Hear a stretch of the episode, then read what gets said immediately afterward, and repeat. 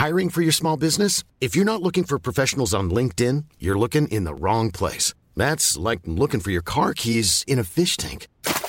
LinkedIn helps you hire professionals you can't find anywhere else, even those who aren't actively searching for a new job but might be open to the perfect role. In a given month, over 70% of LinkedIn users don't even visit other leading job sites. So start looking in the right place. With LinkedIn, you can hire professionals like a professional. Post your free job on linkedin.com slash people today. Porque el mundo actual no se entendería sin la economía y los negocios. Acompaña a Mario Maldonado, el columnista de negocios más joven y objetivo del periodismo financiero, en su programa Bitácora de Negocios.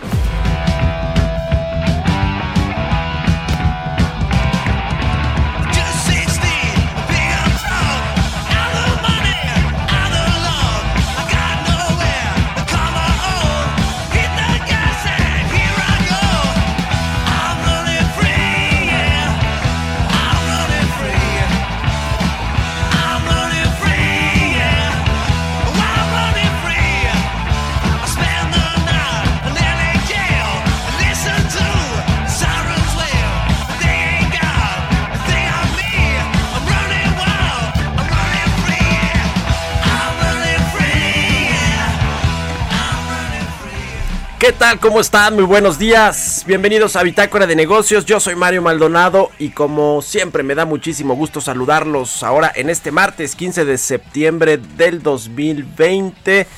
Saludo con mucho gusto a quienes nos siguen a través de la 98.5 de FM aquí en la Ciudad de México, en Guadalajara, Jalisco por la 100.3 de FM y en Monterrey, Nuevo León por la 90.1 de FM. También al resto de las estaciones que nos retransmiten en otras ciudades y estados de la República Mexicana, en el sur de los Estados Unidos y a través de la página heraldodemexico.com.mx donde está el streaming de lo que sucede en la cabina de El Heraldo Radio.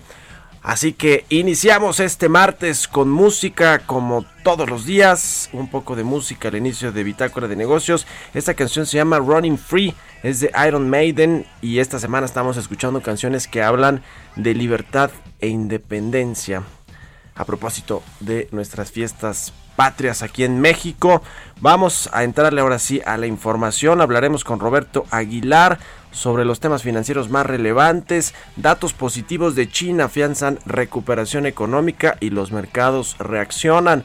China acelera además pruebas de vacunas que liberaría en noviembre y en México nos va a hablar Roberto Aguilar sobre Cemex que aprovecha el momento para colocar más deuda en dólares y bueno pues eh, necesitan refinanciarse muchas empresas mexicanas que están apalancadas en dólares, como el caso de Cemex, salir a buscar a los mercados financieros una buena tasa de interés y apetito de los inversionistas por empresas mexicanas. Y bueno, pues una de ellas es Cemex. Vamos a entrarle a esos asuntos con Roberto Aguilar. Hablaremos como todos los martes con Ernesto O'Farrill, el presidente del grupo Bursamétrica sobre las primeras cifras de la actividad económica eh, mexicana que son ya posteriores al cierre de actividades de la fase 3 por el coronavirus, el confinamiento sanitario de junio y julio. Y bueno, pues cómo lucen esperanzadoras o no en esta recuperación económica. Vamos a entrarle a ese tema con Ernesto Farril.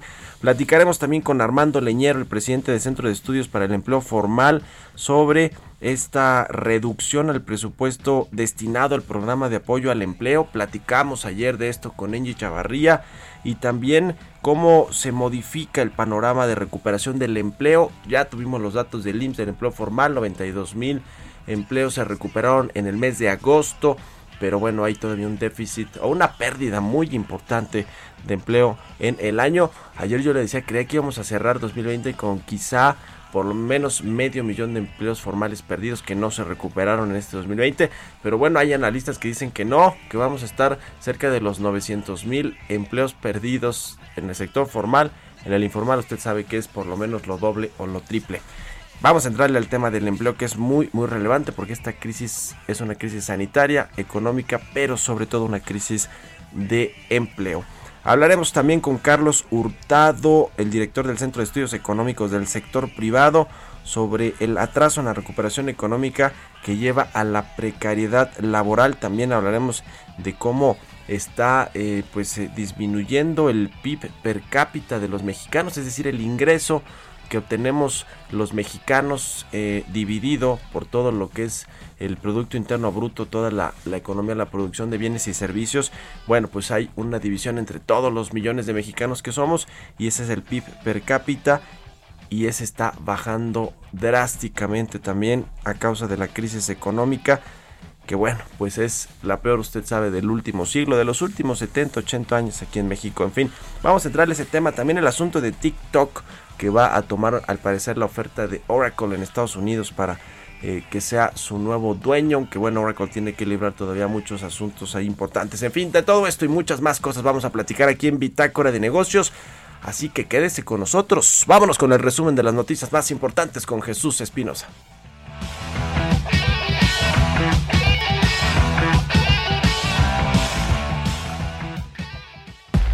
El resumen. El presidente Andrés Manuel López Obrador reveló que el director de Altos Hornos de México, Alonso Ancira, quien está en libertad bajo fianza por la venta a sobreprecio de una planta Pemex, lo demandó. Pues está en su derecho, pero tenemos pruebas de que eh, él vendió la planta de fertilizante a un sobreprecio calculado en más de 200 millones de dólares. Y eh, tenemos pruebas de la relación este, estrecha de este señor con los que tomaron la decisión de adquirir esa planta. El senador Ricardo Monreal afirmó que el paquete económico entregado por la Secretaría de Hacienda es realista con el panorama actual que se está viviendo en México a raíz de la pandemia y es responsabilidad de todos poder llegar a las metas planteadas por la dependencia y el gobierno federal. La Confederación Patronal de la República Mexicana advirtió que el incremento de empleos que se reportaron en el mes de agosto se debió principalmente a trabajos eventuales y no permanentes. Horacio Duarte, administrador general de aduanas, se reunió con representantes de cámaras de diversas industrias y de asociaciones de importadores y exportadores, así como de agentes aduanales para establecer una mesa de trabajo sobre comercio exterior. De acuerdo con el equipo de estudios económicos de Citibanamex, la pandemia y la actual situación de la economía impactará de forma directa en los ingresos de los mexicanos, por lo que será hasta 2031 cuando el ingreso per cápita regrese a los niveles previos del año pasado y el PIB nacional tardará alrededor de 5 años para regresar a niveles prepandemia. La Secretaría de Hacienda emitió por primera vez un bono verde soberano por 750 millones de euros para financiar proyectos sustentables vinculados a los objetivos de desarrollo de la Organización de las Naciones Unidas. Todo esto debido a la demanda creciente de instrumentos financieros por parte de inversionistas que buscan nuevos tipos de activos. Bitácora de negocios en El Heraldo Radio. El editorial.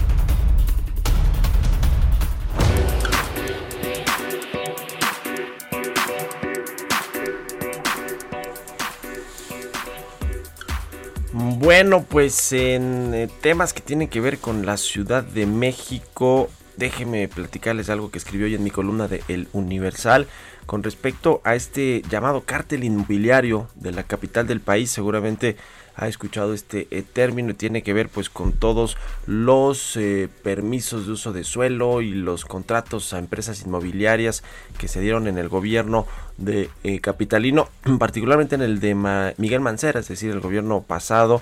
en el cual, bueno, pues hay por lo menos, pues una, una serie de empresarios y de funcionarios públicos que han hecho, digamos, las, eh, las bisagras, han fungido como bisagras entre servidores públicos, desarrolladores inmobiliarios, pues para hacer un negociazo en la Ciudad de México en, términos de eh, inmuebles y todo lo que tiene que ver pues con la eh, Secretaría de Desarrollo Económico, pero también con la la CEDUBI y todos los eh, la Secretaría de, Desarrollo Urbano y de Vivienda, en fin, todos estos puestos clave que tienen esta eh, posibilidad de entregar contratos o el permiso, sobre todo permisos a los desarrolladores de vivienda en la capital del país. Bueno, yo cuento hay una historia de tres amigos, uno de ellos es por supuesto Miguel Ángel Mancera, otro es eh, Fausto Galván Escobar y otro es el ingeniero Simón Newman, quienes fraguaron en buena medida este eh, lo que derivó en este llamado cártel inmobiliario y todos los beneficios que lograron durante la administración anterior aquí en la capital del país. Le decía a cargo de Miguel Ángel Mancera. Son toda una, es toda una, una, relación que se fue fortaleciendo a lo largo de los años, desde que pues dos de ellos por lo menos estudiaron juntos en la UNAM Derecho y de ahí eh, pues eh, fundaron compañías inmobiliarias, una se llama Baita y así se fueron pues creciendo en este denominado cártel inmobiliario de la Ciudad de México. Por cierto, muchos de estos exfuncionarios que estuvieron involucrados con estos temas ya están siendo perseguidos por las autoridades de la Fiscalía General de la República y de la Fiscalía Local aquí en, la Ciudad de México. Y bueno, pues se va a poner eh, buena yo creo que la cacería en estos temas, por eso es importante seguirle la pista y el rastro a lo que sucedió con este cártel inmobiliario en tiempos de Miguel Ángel Mancera, hoy por cierto senador por el PRD. ¿Usted qué opina? Escríbame en mi cuenta de Twitter, arroba Mario Mala, la cuenta arroba Heraldo de México. Son las 6 con 12 minutos. Vámonos con los mercados. Economía y mercados.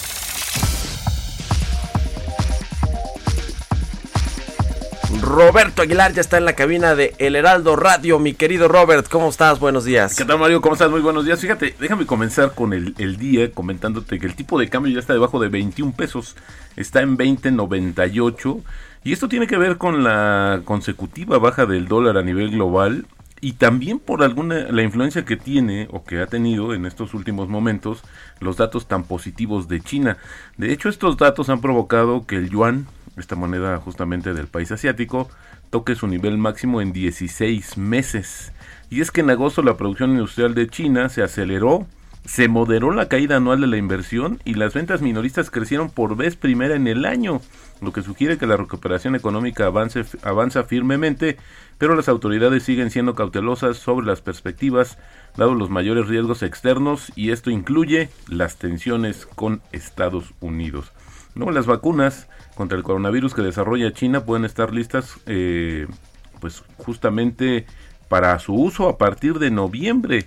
China tiene cuatro vacunas en la etapa final de ensayos clínicos y al menos tres de ellas eh, ya se han ofrecido a trabajadores esenciales bajo un programa de uso de emergencia que inició en julio. Es decir, desde julio ya algunas personas en China están recibiendo estas dosis y también la unidad del gigante farmacéutico estatal Sinopharm y Sinovac Biotech. Estas dos compañías son las que desarrollan las tres vacunas y la cuarta es responsabilidad de CanSino Biolix, que fue aprobada para su uso por el ejército chino en junio.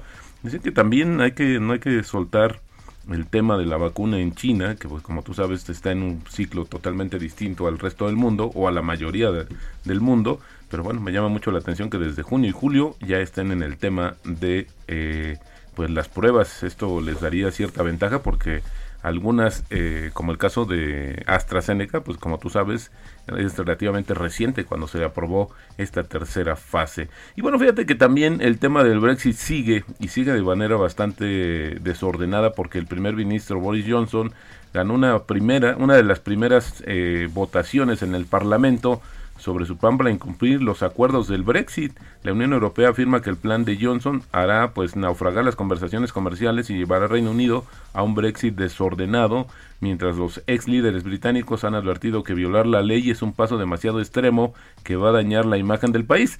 Es decir, ya había un acuerdo, ya habían tiempos acordados, sin embargo el primer ministro pues al parecer no está de acuerdo con ellos y ahora quiere pues irse como por la libre y esto pues la verdad tendrá implicaciones todavía más complicadas para Reino Unido. Y también es interesante acerca de los cuestionamientos que se están haciendo en Japón y es que es probable que el Banco Central justamente de este país pues eh, destaque su disposición para ayudar al gobierno a proteger los puestos de trabajo en apoyo a la esperada resolución del nuevo primer ministro Yoshihide Itsuga eh, de hacer lo que sea necesario para amortiguar el golpe económico de la pandemia. Hay que recordar que también Japón es uno de los países que más dinero dispuso en su plan de contingencia para el tema del coronavirus. Y también, eh, fíjate que hay una nota interesante sobre Peugeot y Fiat que pues modificaron los términos de su fusión, que esta se había anunciado incluso antes del tema del coronavirus, y esto para ahorrar efectivo y mejoraron sus expectativas de reducción de costos a raíz de la pandemia. Las empresas que se van a fusionar bajo el nombre de Estelantis para formar el cuarto fabricante de automóviles más grande del mundo van a recortar 2.900 millones de euros en la parte efectiva de un dividendo especial por 5.500 millones de euros que van a recibir los accionistas y por su parte Peugeot va a posponer tras el cierre de la fusión la decisión de su participación del 46% en el fabricante de autopartes Faurecia, cuya capitalización bursátil suma más de 5.900 millones de euros. Comentaba que Cemex va a emitir mil millones de dólares en bonos con vencimiento en el 2030 que pagarán intereses semestrales a una tasa anual de 5.2%.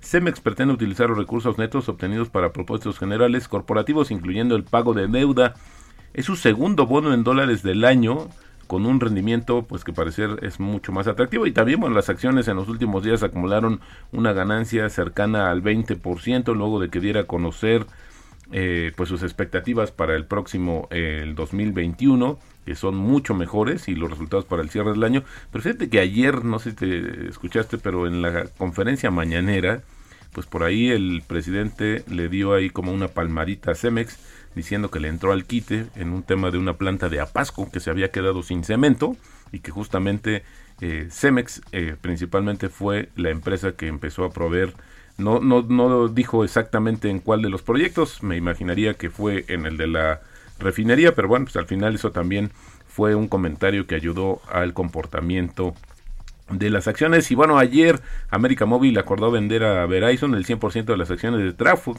esta, fíjate, TrackPhone es una de las subsidiarias en Estados Unidos que inició vendiendo básicamente al segmento hispano eh, servicios prepagados. Creció, ahora le va a vender eh, por 6.250 millones de dólares esta compañía a Verizon. La operación que concluirá durante el próximo año contempla la mitad del pago en efectivo y también la mitad en acciones de Verizon. Así es como está este tema justamente de ayer que apoyó las acciones de esta compañía casi crecieron 5% y eh, nada más una noticia de último momento, Mario, que tiene que ver con este tema de, de esta mayor actividad eh, justamente en China, es que se está anunciando que justamente va a permitir que el límite de la capacidad de las salas de cine se eleve a 75% a partir del 25 de septiembre. Esto lo dijo la Asociación Cinematográfica de aquel país. El ajuste aún está sometido a restricciones, incluida la realización de reservas y el uso de mascarillas, según dijo este organismo. Pero bueno, pues al final es una prueba más también, Mario, de que están, insisto, en otro, en otra parte del ciclo y ya hablando de una recuperación con indicadores y bueno, pues parte también que tiene que ver con una mayor disposición de los consumidores a gastar en estas actividades como es el cine. Oye, Slim, ahora desinvirtiendo y vendiendo en tiempos de crisis en lugar de comprar, ¿cómo está eso? no, es que yo creo que está... Está buscando otras oportunidades, Así es, Totalmente, eso es lo que está Más rentables, ¿no? Porque además ayer en Estados Unidos se está consolidando el, sector, ¿no? O sea, eh, AT&T con... AT&T que, que hizo este asunto con, con Warner, ¿no? no ¿cómo, ¿Cuál fue esa? Mm. No, fue, a ver, T-Mobile y Sprint se fusionaron, ¿no? Que son dos grandes operadores de telecomunicaciones.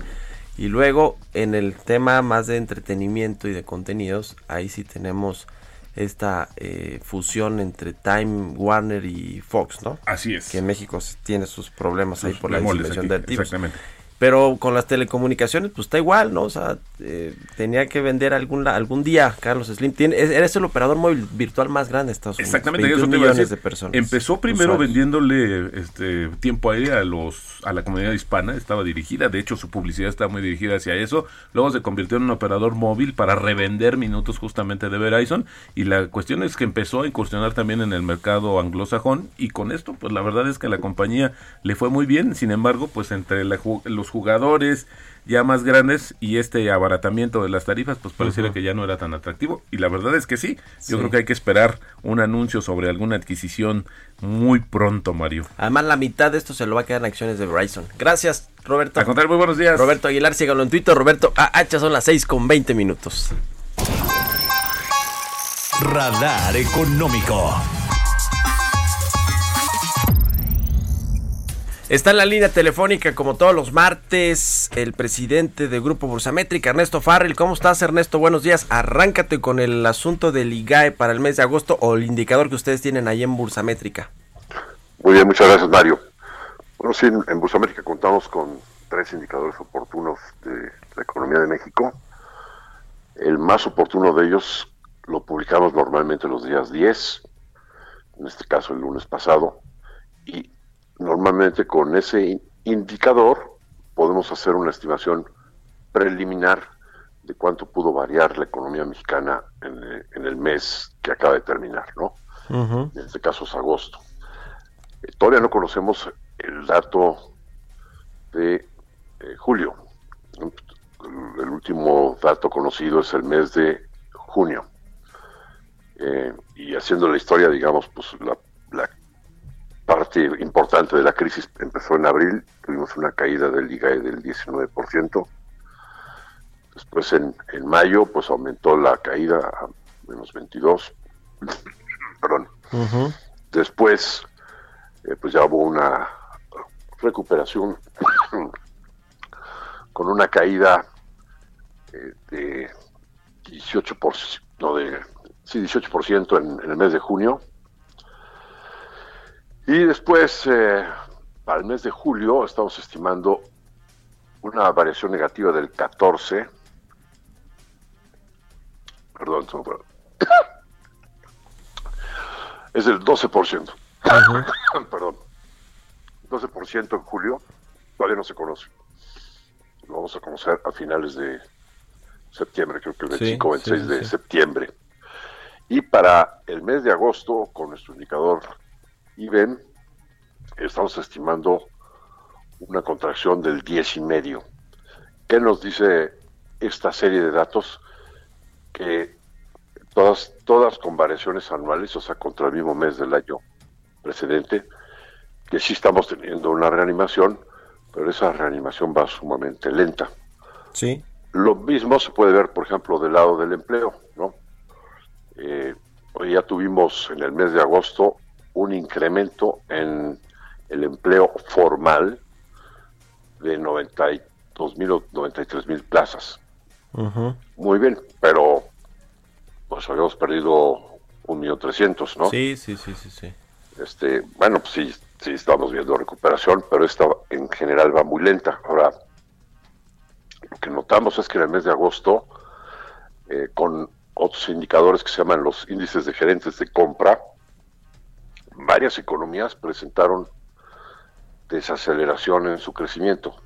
Es decir, varias economías países ricos, por ejemplo, que tuvieron meses antes el confinamiento social y, salieron más o menos en las mismas fechas que nosotros, pero que le metieron muchísimo dinero tanto del lado del Banco Central como del lado de su gobierno a la economía para su reanimación, eh, pues tuvieron cifras espectaculares de, recuperación en los meses de mayo, junio, julio y en el mes de agosto. Varios países en su indicador de gerentes de compra del sector servicios, cuando estos indicadores están arriba de 50 puntos implican expansión y cuando están abajo de 50 puntos implican contracción. Bueno, pues varios de estos países eh, presentaron números inferiores en agosto en este indicador de, servicios en relación a julio. Ya. Como que se desinflaron los mercados internos. Sí, sí, sí. pues vamos. es lo mismo que estamos viendo en México. Vamos a ver si a partir de agosto con este dato del empleo se sostiene eh, la recuperación y a ver qué tan qué también se va dando. Gracias, Ernesto. Muy buenos días. Gracias, Timario. Hasta luego. Un abrazo. Vamos a hacer una pausa y regresamos con más aquí a Bitácora de Negocios.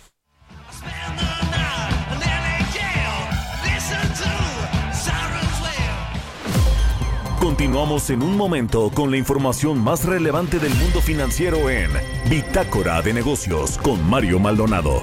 Regresamos. Estamos de vuelta en Bitácora de Negocios con Mario Maldonado. Entrevista.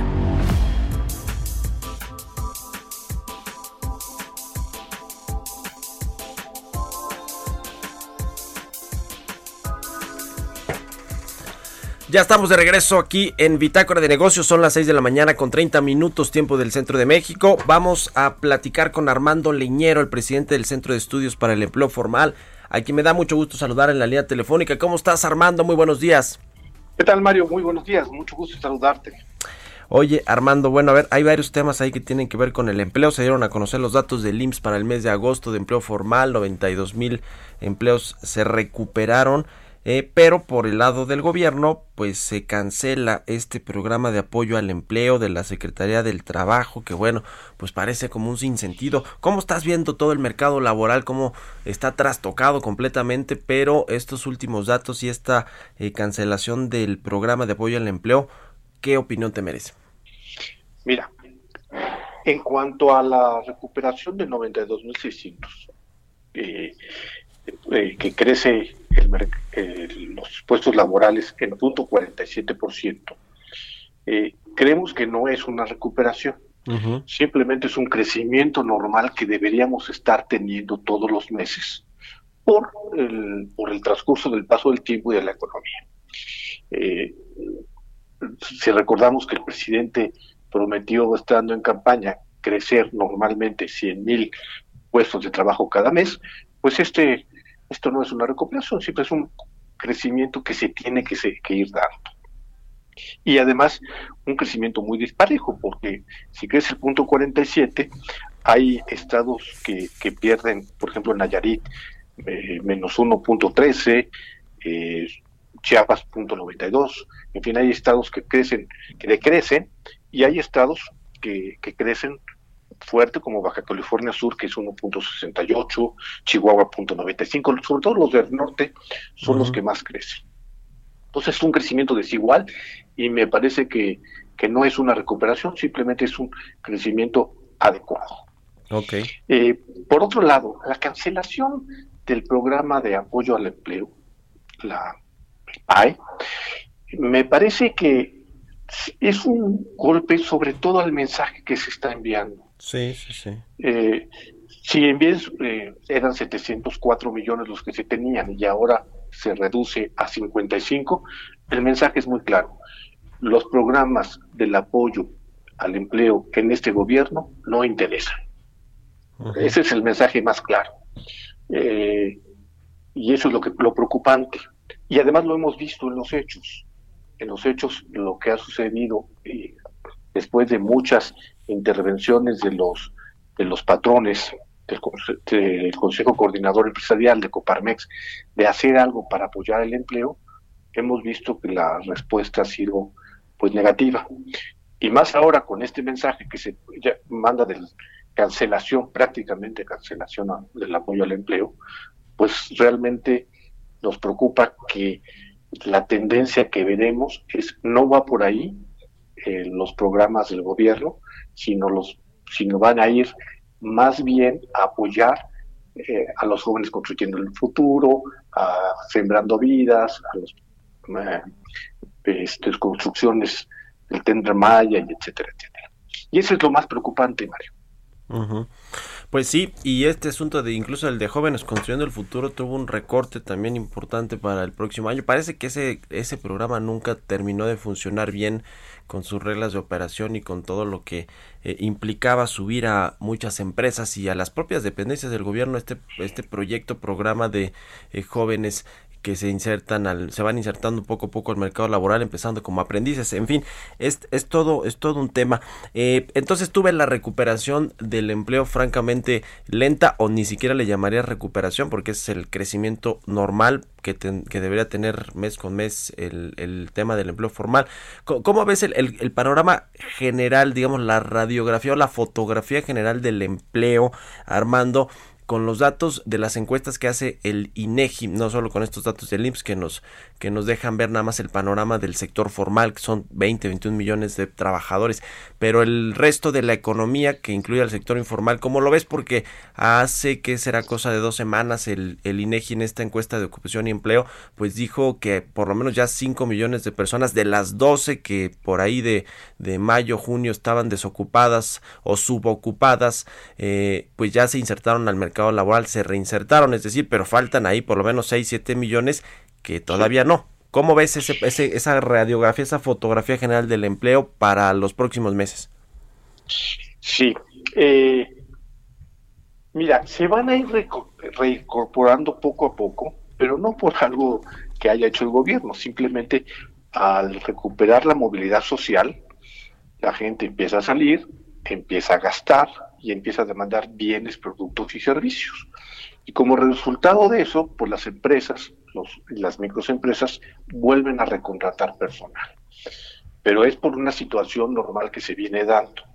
Y como tú lo decías, llegamos a tener, eh, fíjate, tenemos, llegamos a tener en la eh, población no económicamente activa, pero disponibles, 20 millones de personas. Ahora esas ya pasaron a los disponibles. ¿Y dónde se, incorporaron? Unas pasaron, creció eh, los, el desempleo abierto, creció eh, más o menos como, como un millón doscientos, y los demás se empezaron a reincorporar en el empleo informal. aunque sí han pasado, pero, pero todavía tenemos en el desempleo general, que es el abierto, más los que están disponibles, tenemos 15 millones de personas que, están desempleadas. Y esto creemos que se va a ir recuperando muy eh, paulatinamente hasta posiblemente 2024 y 2025. Porque los elementos para generar empleo no están dados, que son la confianza de, la, de los inversionistas, la confianza de los, de los eh, consumidores, no hay un Estado de Derecho sólido para que, para que se genere el empleo formal y el, el empleo informal. Y, este, y, pues esos factores van a detener el avance del empleo varios, varios años. Pues sí, va a tardar mucho tiempo en, recuperarse. Ahora, eh, yéndonos más a los detalles los, de los empleos que se han perdido, casi el 80% eran empleos permanentes, empleos eh, fijos que en teoría pues son eh, un poco mejor remunerados, ¿no? Que los eventuales o que eh, los que no son permanentes. ¿Cómo, ves este asunto cuando comience a recomponerse, por ejemplo, ya este dato de agosto, que sea o no una recuperación, por lo menos se están generando ya empleos, ya no estamos en, el, en el hoyo ahí siguiendo con los recortes y recortes. ¿Cómo ves que va a, estar el tema de los salarios, de las remuneraciones? Eh, las horas trabajadas, los empleos de calidad, pues que no se siga precarizando el de por sí precarizado mercado laboral que tenemos en México. ¿Cómo vamos a salir de esta? Mira, con los más bajos. En el mes de julio, el salario promedio en el Seguro Social subió de alguna forma eh, a, 400, por su, llegó a 405, luego estaba en 404 pesos por día, y en el mes de agosto está 400 eh, un pesos por día, o sea, bajó tres pesos y centavos. ¿A qué se debe de que haya bajado? Pues que donde se están contratando son a empleados entre uno y dos salarios mínimos, o sea, se está pagando menos de lo que se venía pagando. Ese es un dato muy fuerte, bajó tres puntos 3.5 pesos por día el sueldo promedio del Seguro Social, que es muy fuerte porque los que estaban arriba pues siguen conservando su sueldo, pero los nuevos empleos son empleos muy precarios. Sí, sí, sí. Eh, sí, ese, ese dato es muy, nos, nos preocupa mucho. Y lo, como tú decías, se están incrementando las horas de trabajo, eh, porque cuando viene la pandemia, se inicia la pandemia, se, se dejan de trabajar, dejan de trabajar tiempo completo y ahora están trabajando un poco más, pero no con mejor sueldo. Y lo que vemos es que en términos generales el salario se ha deteriorado mucho. En esta pandemia, la masa salarial que se pagaba, es decir, la suma de todos los salarios que se venían pagando contra lo que se paga ahora, eh, es un 25% más bajo. Sí, sí es un preocupante el deterioro del ingreso. O sea, por un lado los empleos que se van recuperando lentamente o van creciendo lentamente y por otro lado van creciendo pero más bajo de lo que se venía dando. Pues qué panorama, qué panorama para el mercado laboral, para todos los, los trabajadores, para los patrones, también las empresas que tienen sus eh, problemas porque pues no hubo estos apoyos económicos por parte del gobierno y no los va a haber tampoco para el próximo año, así que pues nos espera eh, un, un eh, panorama bastante complicado en todos los sentidos económicos y por supuesto el empleo que es lo más sensible donde lo resentimos eh, luego luego en fin. Pues te agradezco mucho Armando Leñero presidente del Centro de Estudios para el Empleo Formal que nos hayas tomado la llamada aquí en Bitácora de Negocios y si nos permite seguimos en comunicación me encanta la idea y mucha, que tengas buen día a ti y el auditorio que nos está escuchando. Igualmente para ti, un abrazo. Son las 6 con 41 minutos de la mañana aquí, tiempo del centro de la Ciudad de México. Vamos a ir a otra cosa.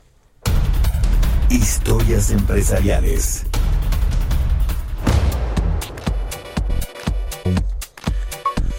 Bueno, pues ya le decía al inicio del programa toda esta telenovela que está pasando con TikTok, esta red social tan popular de videos cortos que en Estados Unidos pues está en una encrucijada ahí porque eh, Donald Trump eh, no quiere a su dueño, una empresa china de capital chino, que pues bueno ya sabe todo el asunto que trae Donald Trump contra los chinos y la guerra comercial y demás.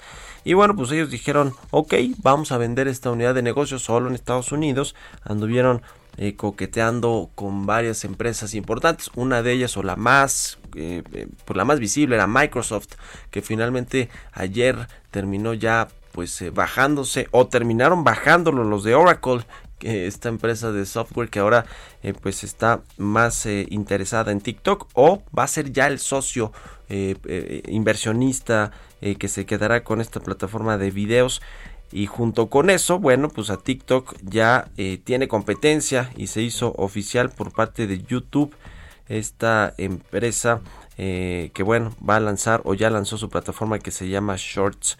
Y TikTok pues tendrá que enfrentar, además de a un nuevo dueño en Estados Unidos, a una competencia importante de el rey de los videos en el mundo, que es YouTube. Vamos a escuchar esta pieza que nos preparó nuestra compañera Giovanna Torres. Microsoft ha hecho oficial en un comunicado que TikTok no les venderá sus operaciones en Estados Unidos. Sin embargo, Oracle, el segundo mayor fabricante mundial de software y cuyo hombre fuerte es Larry Ellison, que además apoya al presidente estadounidense Donald Trump, será elegido para adquirir la app de videos cortos. TikTok elegirá a la compañía especializada en base de datos y herramientas en la nube como socio tecnológico de confianza. La administración de Trump dio hasta el 20 de septiembre, extendida posteriormente al 12 de noviembre, como fecha límite para buscar un socio norteamericano o procedería a bloquear la aplicación si no se vendían sus operaciones. No obstante, aún falta que el plan de negocios sea analizado y aprobado por ambos gobiernos para su satisfacción.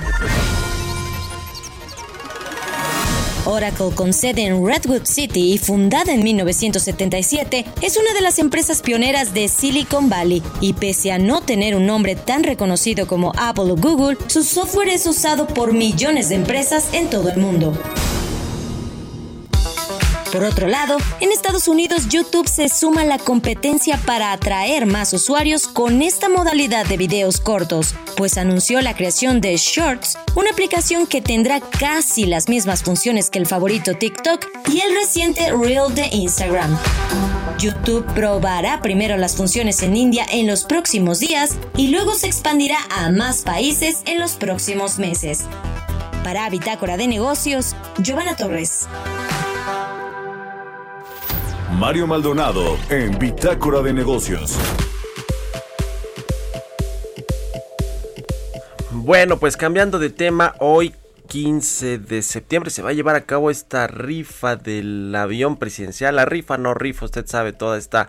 Pues yo creo que sí es una farsa definitivamente lo que se ha hecho a través de la presidencia de la República, del propio presidente observador que además pues pasó de presidente a vendedor, ¿no? Vendedor de lotería, de cachitos de lotería para esta rifa del avión, que para Andrés Manuel López Obrador pues significa una bandera política, un tema de cómo evidenciar los derroches, los gastos suntuosos los excesos de los gobiernos pasados, que sí, déjeme decirle, y usted lo sabe, claro que sucedían, por supuesto que sucedían, y quizá pues el avión presidencial sí es un signo de eso, pero de ahí a que se tenga todo este manejo político del presidente López Obrador que ha dado pues mucho de qué hablar y más que eso yo creo que ha dejado mucho que desear cuando subes al INSABI, al Instituto Nacional de, de, eh, de, Salud para el Bienestar, este que suplió al Seguro Popular, que por cierto es un desastre porque no tiene reglas de operación o no funciona bien,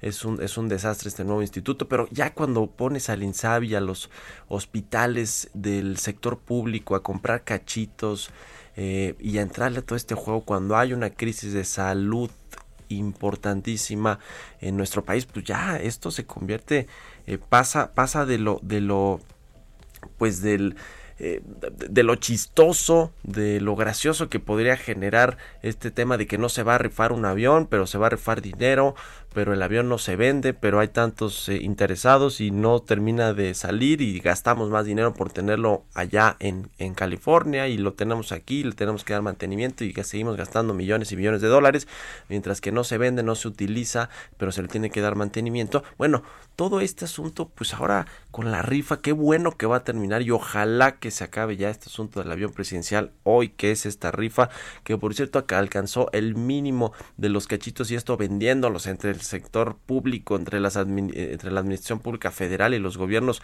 eh, que tienen como eh, gobernante a alguien de Morena y que se está convirtiendo esto en un, en un desastre. En fin, ojalá que hoy que se rife ese avión, entre comillas, o ese dinero, pues que ahí quede, ahí quede todo este asunto y que ya no se utilice como bandera política que el presidente del observador qué, eh, qué papelón ha hecho, eh. Yo creo que, yo creo que lo ha manejado, se le salió de las manos el asunto de la rifa del avión presidencial y terminó haciendo un papelón. Pero junto con eso, otro de los temas que apunta a la distracción de lo que realmente importa, que es la salud y la economía, dos grandes crisis que estamos viviendo en estos ámbitos, pues es este juicio a los expresidentes, esta consulta cuyo plazo de solicitud de consulta vence este martes para ver si se va a enjuiciar a los eh, presidentes Enrique Peña Nieto, Felipe Calderón, eh, Carlos Salinas de Gortari, Vicente Fox y creo que Ernesto Cedillo no estaba porque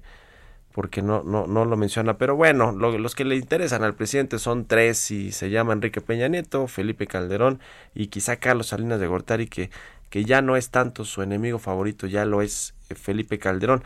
A ver cómo, cómo resulta esto, porque eh, eh, ya el Senado se declaró a la espera de que Andrés Manuel López pues haga llegar esta solicitud para convocar a una consulta popular para enjuiciar a los expresidentes de, de la República. Le decía que el plazo para presentar esta solicitud ante la Corte concluye a las 12 de la noche de este día, de este 15 de septiembre por lo que la consulta no podría ser solicitada por los ciudadanos. Ya ve que no se llegó a recolectar este, este eh, millón seiscientos mil firmas que equivale al 3% de los ciudadanos que están inscritos en esta lista nominal del INE. Se juntaron apenas 800 mil, o sea que el presidente no pudo eh, que dice que tiene 30 millones detrás de él y el apoyo de más, eh, más parte de la población mexicana, pues no pudo hacer que eh, un eh, millón seiscientos mil personas pues se juntaran para eh, llevar a cabo esta, esta consulta de si se va a enjuiciar o no a los expresidentes, que bueno, usted sabe que es un tema también político porque pues no, no deberían hacerse así estas consultas sobre juicios a, a expresidentes y a exfuncionarios públicos, en fin, pues es todo es todo un, un, un, relajo y junto con eso, y déjeme paso ya lo que nos atañe más aquí a Bitácora de Negocios, pues se supone que hoy también iba a haber una reunión con los empresarios, quién sabe ya qué número eh, de, de, reunión eh, con, de los altos empresarios de México, de estos del Consejo Mexicano de Negocios, del Consejo Coordinador Empresarial y todas las cúpulas empresariales, pues se supone que iba a haber una reunión hoy, no sé si se terminó aplazando porque se tiene que dar a conocer un nuevo plan de inversión privada en México que incluiría no solo proyectos de infraestructura, que se acuerda que estos ya se anunciaron, el problema es que no se ejecutaron y luego vino el asunto de la pandemia del coronavirus y terminó por darle al traste pues a, muchos de estos proyectos, ciertamente pues porque se pararon las actividades, pero ya se había anunciado un, un, eh, un paquete eh, de inversiones eh, importantes por parte de empresarios y no, no se aterrizaron y ahora se supone que van a retomar parte de, estos, eh, de estas inversiones en infraestructura, de estos anuncios de inversión que no se ejecutaron y además se iba a sumar la este este tan tan esperado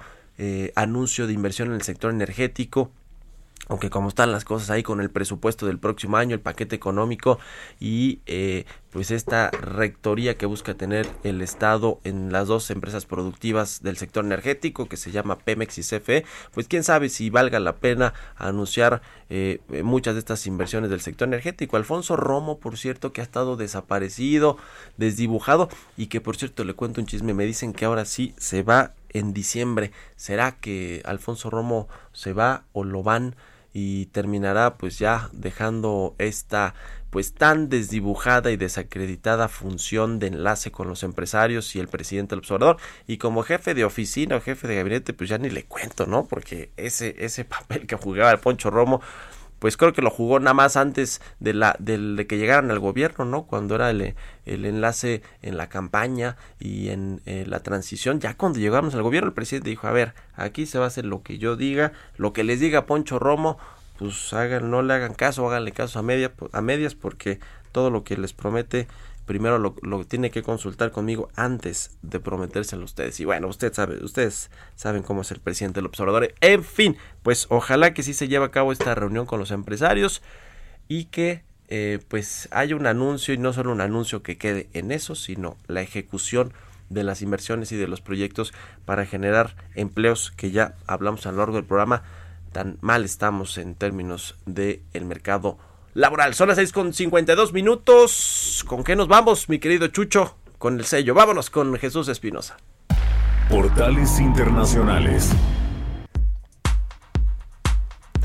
Jesús Espinosa, productor y jefe de información aquí en Bitácora de Negocios. Ahora sí, pues ya tenía rato que no venías, Chucho. ¿Qué pasó? A la cabina, a la cabina. Eh, sí, lo siento, estábamos un A los micrófonos, digamos, ¿no? Porque a la cabina entras todo el tiempo y ya Todos los días estamos aquí, al pie del cañón, pero bueno, hoy, hoy tenemos información importante, Mario, en los portales internacionales, porque eh, información desde el otro lado del mundo, también desde China, desde la Unión Europea. Comenzamos con el economista.es esta mañana, está publicando en tiempo real que la Unión Europea está, pues ya presionando para concluir un acuerdo de inversión, está presionando a China, y es que la Unión Europea y este país asiático, pues guardaban grandes esperanzas para este año. Después de siete años de negociaciones, pues esperan concluir con un acuerdo de inversión con el que puedan reforzar sus lazos económicos. Y es que una manera de responder al proteccionismo de Donald Trump, el presidente de los Estados Unidos, y también para los europeos, dentro de un marco para equilibrar la relación comercial con Pekín. Sin embargo, las diferencias eh, pues están todavía creciendo entre ambos socios y también las dificultades generadas precisamente por el COVID-19 pues han complicado la conclusión de este acuerdo que la presidencia alemana de la Unión Europea quería haber cerrado inicialmente con una cumbre bilateral. Esto no ha podido ser así, pero bueno, estaremos pendientes de lo que suceda. También revisamos esta mañana, Mario, en expansión porque China podría empezar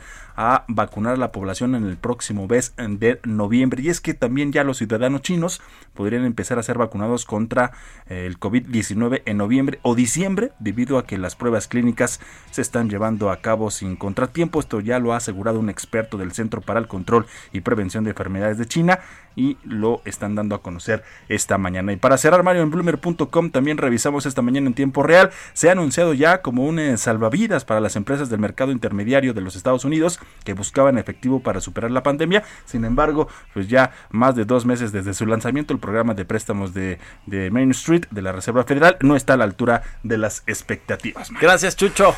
Con esto nos despedimos, llegamos al final de Bitácora de Negocios. Quédese aquí en El Heraldo Radio con Sergio Sarmiento y Lupita Juárez y nosotros nos escuchamos mañana 16, Chucho. ¿Sí? 16. Bueno, mañana tempranito a trabajar al pie del cañón. Gracias, buenos días.